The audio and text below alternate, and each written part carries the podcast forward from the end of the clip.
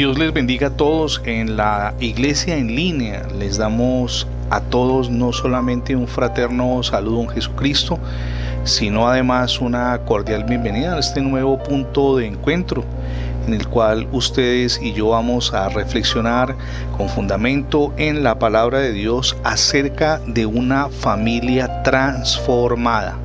Hoy vamos a hablar de eso, porque cada día encontramos más dificultades en nuestra relación conyugal, en la relación con los hijos y por supuesto eso se está viendo evidenciado en fenómenos como el incremento de la drogadicción entre los muchachos, la promiscuidad sexual en la que a muy temprana edad están entrando los adolescentes y en la que prosiguen hasta la edad de la juventud y su adultez. Ya en la adultez se manifiesta es como adulterio y eso por supuesto tiene sus orígenes en la misma familia donde no hay principios y valores y en un elemento muy preocupante y es el involucramiento de nuestra juventud en hechos de delincuencia. Recientemente en Colombia veíamos cómo los muchachos se citan a enfrentarse con luces de bengala poniendo entre pandillas en peligro sus vidas. Un juego aparentemente inocente pero que en la búsqueda de esa adrenalina lo que hace es generar en ellos un estado de excitación, pero al mismo tiempo de generación o expectación de peligro para su existencia. Lo cual por supuesto imaginen, imagínense cuánto no despierta angustia en los padres. Una situación que se puede remediar si nosotros volvemos la mirada a Dios y afianzamos nuestra relación familiar en principios y valores tomados de las escrituras que constituyen no solamente el libro de los triunfadores, sino además el fundamento para que podamos salir airosos en medio de cualquier circunstancia. Les recuerdo si usted es la primera vez que tiene contacto con la iglesia en línea, somos un espacio, una comunidad de creyentes que se reúnen desde diferentes lugares del mundo que convergen en este espacio. ¿Por qué iglesia en línea? Porque algunas personas por la decisión que sea no quieren congregarse en una denominación física como tal y han preferido este espacio que para nosotros pues ha sido una sorpresa por la forma como tenemos visitas diariamente y además lo están recomendando muchísimo.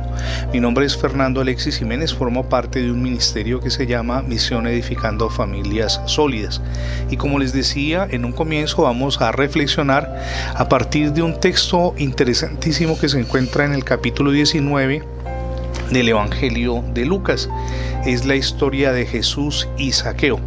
Pero antes de que entremos en detalle, permítame mencionarle una historia que conocí de primera mano en uno de mis viajes fuera de Colombia y específicamente que tuve hacia un sector que se llama Nuevo Laredo en el Perú.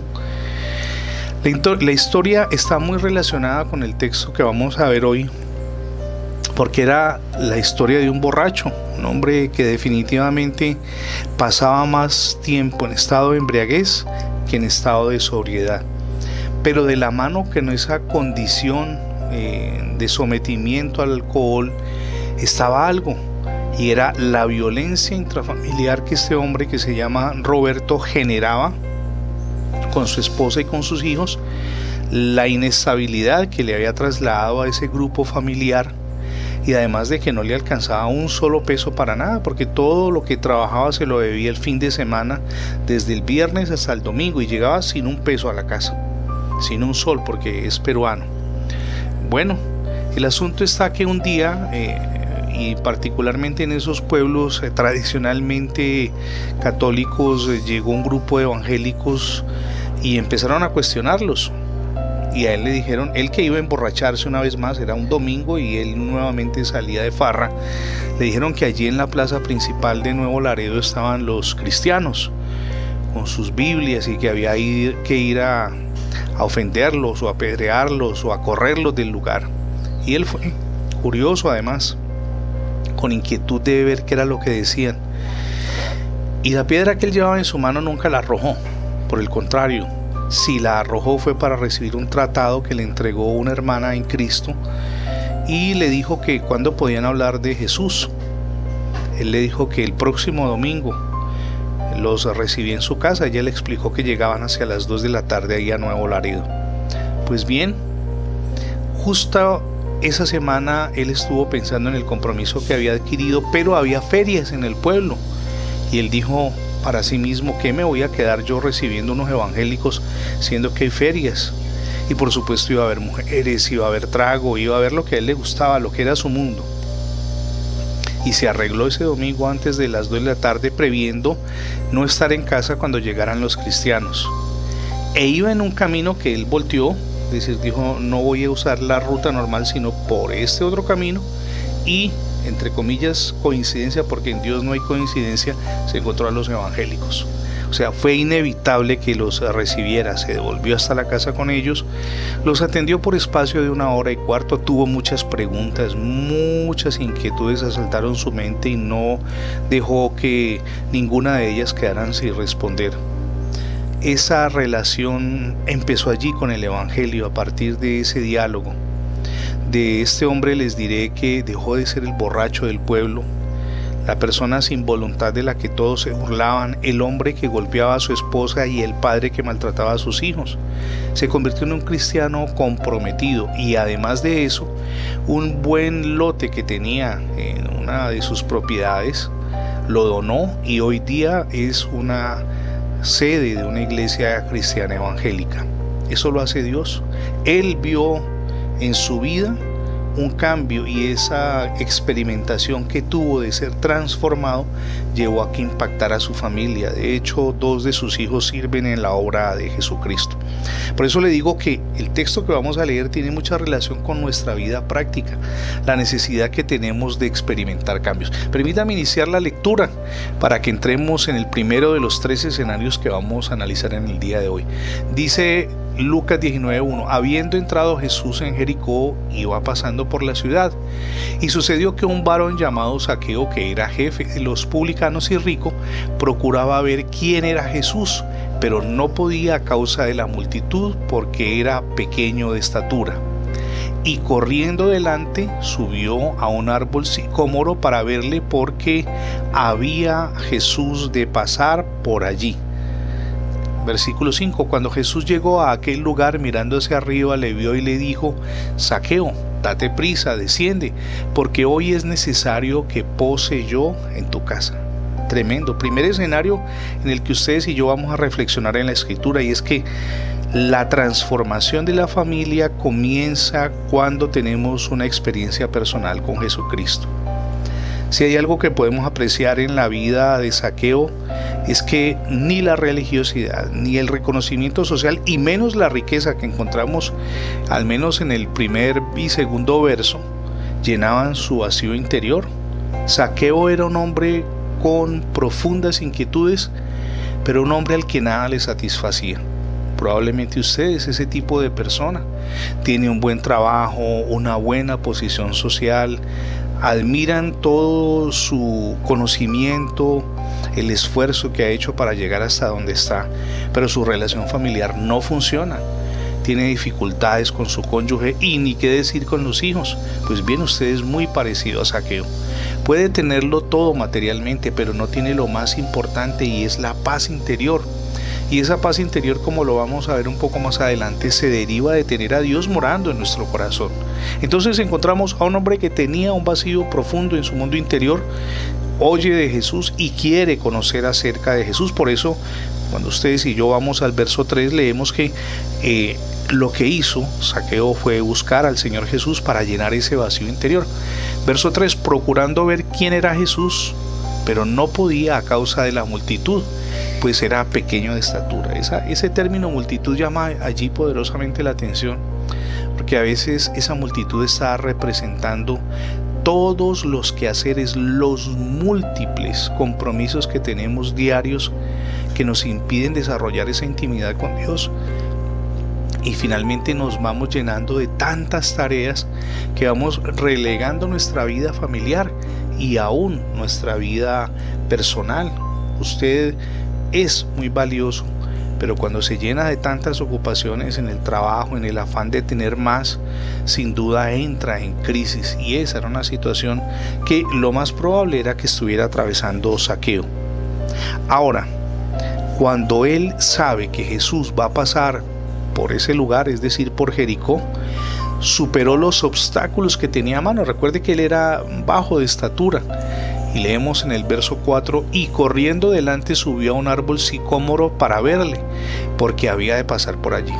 No le importó que se burlaran, que lo cuestionaran, que lo criticaran, que se rieran al verlo subiéndose a ese árbol, porque sabían que era pequeño de estatura. Pero cuando uno anhela que su vida experimente transformación y tiene claro que esa transformación está en Dios, lo demás no importa. Que digan lo que digan. Primero está mi vida delante de Dios y de la mano con mi vida delante de Dios está mi familia. Entonces, los demás no me van a venir a resolver los problemas familiares. Ellos viven su propio drama. Entonces, si es así, ¿por qué yo no voy a buscar a Dios? Lo hago por mí y lo hago por mi familia. Y algo interesante en ese verso 5 es que el Señor Jesús es cuidadoso de los más mínimos detalles y sin que los demás se hubieran percatado, salvo para burlarse, Jesús, que iba en medio de una multitud, estaba consciente de dónde se encontraba Saqueo. Verso 5. Cuando Jesús llegó a aquel lugar, mirando hacia arriba, le vio y le dijo Saqueo, date prisa, desciende porque hoy es necesario que pose yo en tu casa. Él pudo haberse alojado en cualquier otro lugar, pero él sabía que Saqueo y particularmente su familia necesitaban de él. Todos iban eh, de largo en esa procesión o acompañamiento multitudinario, pero Jesús estaba consciente de que Saqueo estaba allí. Dios por favor, tome nota de eso. Sabe la situación que usted está atravesando y no solamente la sabe, sino que desea ayudarle a resolver esa situación que está viviendo. Por eso le digo, la transformación comienza cuando ustedes y yo experimentamos un encuentro personal con el Señor Jesús. Es la invitación que de entrada le hago. Hombre, vuelva la mirada a Dios tantos problemas en su hogar, en su hogar tienen solución, incluso en su trabajo tienen forma de resolverse cuando volvemos la mirada a Dios. Ahora, hay que ser obedientes. Uno sabe que necesita cambios. Las señales alrededor encienden alarmas y uno dice las cosas no están funcionando en mi relación de pareja con mis hijos, en el trabajo estoy que tiro la toalla, estoy que exploto, estoy que salgo corriendo sin saber a dónde. Pues bueno, si esas señales de alarma están encendidas, es tiempo de que usted entre en el segundo escenario y comencemos a mirar lo que a partir de la palabra aprendemos. Y es que la transformación en la vida familiar se fortalece cuando el Señor Jesucristo mora en nuestro hogar, cuando le damos el primer lugar a Él. Allí comienza un proceso maravilloso de transformación. ¿Por qué? Porque el Señor Jesús comienza a gobernar y a ordenar todo.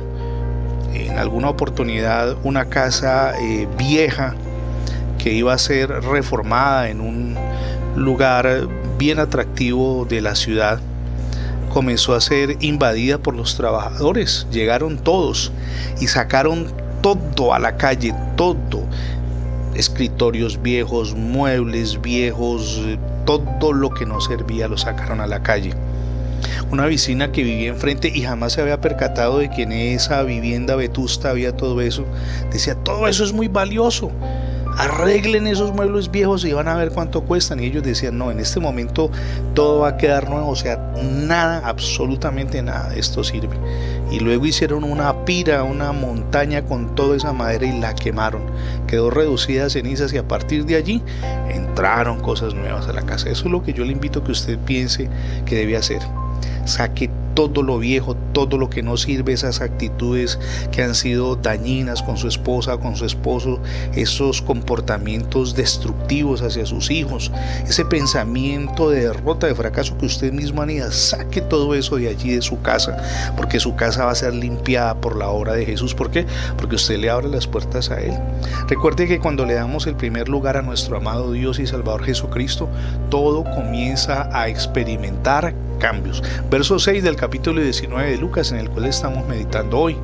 Entonces Saqueo descendió como a prisa y le recibió gozoso. Dos características allí. Descendió a prisa, obediencia a Dios. Pero además de eso recibió a Jesús con gozo. Eso es lo que va a pasar. Si usted hoy al terminar esta reflexión decide que sea Jesús quien gobierne su relación de cónyuge, conyugal, pero también la relación con sus hijos, le puedo asegurar que algo nuevo, una vida transformada, de paso, una familia renovada, va a ser la que usted va a tener delante de usted. Maravilloso si lo hace, porque es una oportunidad que está disponible para todos, absolutamente todos nosotros. Y ese gozo y esa disposición de recibir a Jesús determinaron que se produjera un cambio en la forma de pensar y en la forma de actuar de saqueo. Mire este verso 7. Al ver esto, es decir, la disposición de saqueo y el gozo con que él recibía a Jesús en su casa, todos murmuraron diciendo que había entrado a posar en casa con un pecador. Es que todos tenemos historia, yo la tengo, usted la tiene. Todos tenemos un prontuario, toda una serie de errores que hemos cometido a lo largo de la vida y que sabemos que no han sido otra cosa que una mancha, una sombra gigantesca que a veces quiere acompañarnos a todo lugar. Pero cuando ustedes y yo nos arrepentimos delante del Señor Jesucristo y le invitamos a que more en nuestro corazón, todo cambia. Todas esas páginas donde estaban registrados nuestros equívocos son limpiadas totalmente por la obra de Jesús esa sangre preciosa que Él derramó en la cruz allá en el Gólgota. Eso lo hace posible. Todas esas manchas que había allí en el libro de nuestra vida quedan limpias, totalmente limpias. ¿Por qué? Porque ya Jesús hizo la obra en la cruz. Lo que nos corresponde a usted y a mí es simplemente sujetarnos a Él. Que habrá críticas cuando usted y yo nos dispongamos a cambiar en el hogar. Claro que las va a haber.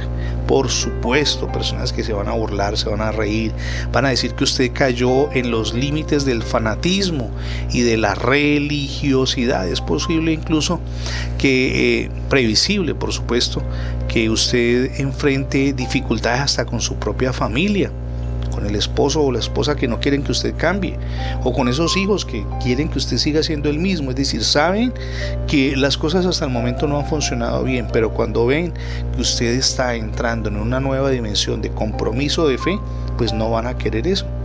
Esa es una situación apenas natural. Recuerde al pueblo de Israel. Estaba marchando de camino a la tierra prometida, pero añoraba nuevamente volver a Egipto. Hay personas que pueden estar viendo las posibilidades de experimentar una vida renovada por Jesucristo, pero quieren volver atrás. Eso es previsible, eso se puede dar en cualquier espacio de, nuestro desenvolvimiento con las personas. Ahora entramos al tercer y último escenario, reflexionando a partir del verso 8, y es que una familia transformada evidencia frutos cuando Dios comienza a reinar en nuestra vida personal y familiar, las cosas se notan, los cambios se ven. La relación con el esposo, con la esposa es distinta, con los hijos. Verso 8. Entonces Saqueo puesto en pie dijo al Señor Jesús, He aquí, Señor, la mitad de mis bienes, oígame bien, doy a los pobres. Él tenía que despojarse de muchas cosas. Ahora, todo eso lo había adquirido él de una mala manera y él lo que iba a hacer era despojarse de todo lo que él sabía le había causado perjuicio, pero de paso había dañado a los demás. Y hay momentos de renunciación y yo le invito a que usted haga un alto en el camino y aproveche este mensaje para hacer un alto en el camino. ¿Qué cosas deben cambiar en su existencia? Por su bien y por el de su propia familia. Eso es importante que lo hagamos. Un stop, un pare, un deténgase allí. ¿Cómo ha sido mi relación con el cónyuge? ¿Cuál es el trato que yo le he dado? ¿Cuáles han sido mis actitudes? ¿Qué tipo de comportamiento he tenido con mis hijos? ¿Cómo han reaccionado ellos frente al dolor que les he provocado? Tal vez en sus corazones hay resentimiento, ya me perdonaron, ya les pedí perdón, todo ese tipo de reflexiones es necesario que las hagamos. Y eso fue lo que hizo Saqueo. Él hizo un alto en el camino y evaluó. Todo lo que hasta el momento he hecho es causar daño a partir de tomarle los bienes de los demás. Por eso dice, se los voy a devolver. Y mire lo que continúa diciendo en la segunda parte del verso 8. Y si en algo he defraudado a alguno, se lo devuelvo cuadruplicado. Si causé daño, bueno, le voy a resarcir todo el daño. Pensemos por, en la familia por un instante Bueno, usted le ha robado tiempo a su familia para dedicárselo al trabajo, para dedicarlo a otras cosas que no edificaban ese núcleo. Pues es hora de resarcirles ese buen tiempo a su familia, de dedicarse a ellos. Ahora, tal vez a su cónyuge usted no lo ha tratado de la mejor manera, es hora de resarcirse con ese cónyuge. Sus palabras van a ser distintas, van a ser amorosas, van a ser consideradas. Puede que al principio no lo entienda ni esa persona que comparte la vida con usted como su esposo o su esposa crea que usted está haciendo cambios temporales que no van a ser duraderos, pero usted no va a dejar que esa situación le impida seguir avanzando, usted va a perseverar en esa disposición de cambios. Es importante que usted lo haga. Sométase a Dios y permita que Dios transforme su forma de pensar, pero también su forma de actuar. Es lo que Dios hace son las cosas maravillosas que se producen cuando rendimos nuestro corazón a Cristo. Probablemente la relación con nuestros hijos es tirante, esa relación va a cambiar. ¿Por qué? Porque le hemos permitido a Dios que gobierne nuestro hogar y cuando Dios gobierna nuestro hogar las cosas necesariamente apuntan al cambio. Eso es algo inevitable. Ahora, en ese proceso de transformación de nuestra vida familiar no estamos solos, Dios nos ayuda. Por favor, mire ese verso 9. Y Jesús les dijo a los que estaban allí, hoy ha venido la salvación a esta casa, por cuanto Él también es hijo de Abraham. O sea, Dios sabía lo que se estaba produciendo en ese hogar. Entonces, si Dios sabe lo que se está produciendo en ese hogar, es importante que lo tengamos en cuenta. Él no nos va a dejar solos en el proceso, Él nos va a acompañar y eso es maravilloso. No estamos solos, ni hoy ni nunca lo estaremos si hemos permitido que Dios sea quien gobierne. No estamos absolutamente solos. Dios está con nosotros, Él nos guía, Él nos acompaña, Él es quien orienta todos nuestros esfuerzos. Dios conoce que usted quiere cambiar, bueno, Dios le va a ayudar. Eso es algo poderosísimo, transformador que Dios va a hacer con usted. Y el verso número 10 con el que cerramos, porque el Hijo del Hombre vino a buscar y a salvar lo que se había perdido. Piensen eso, es una oportunidad que Dios nos ofrece. A todos Dios nos ofrece la posibilidad, la oportunidad de cambiar. Eso no es para algunos solamente, eso es para todos, absolutamente para todos. Dios nos ofrece la posibilidad de cambiar y hoy es el día para que adoptemos esa decisión. Su familia puede ser distinta. Piense en Saqueo. Saqueo era un hombre lleno de errores había acumulado en su existencia todos los equívocos de los que uno pueda eh, tomar nota. Pero un día decidió cambiar y decidió cambiar con ayuda de Dios y lo que hizo Dios fue hacer posible esa transformación. Pero esa transformación en la vida de Saqueo impactó positivamente también su entorno del hogar. Ahora es importante que usted llegue a una conclusión, pero también a una decisión. Su vida es muy valiosa en manos de Dios, pero también lo es su familia. Recuerde que Dios es el autor de la familia. Él la creó. Si usted lo lee en los capítulos 1 y 2 del Génesis, encontrará que para Dios es maravilloso ese elemento familiar.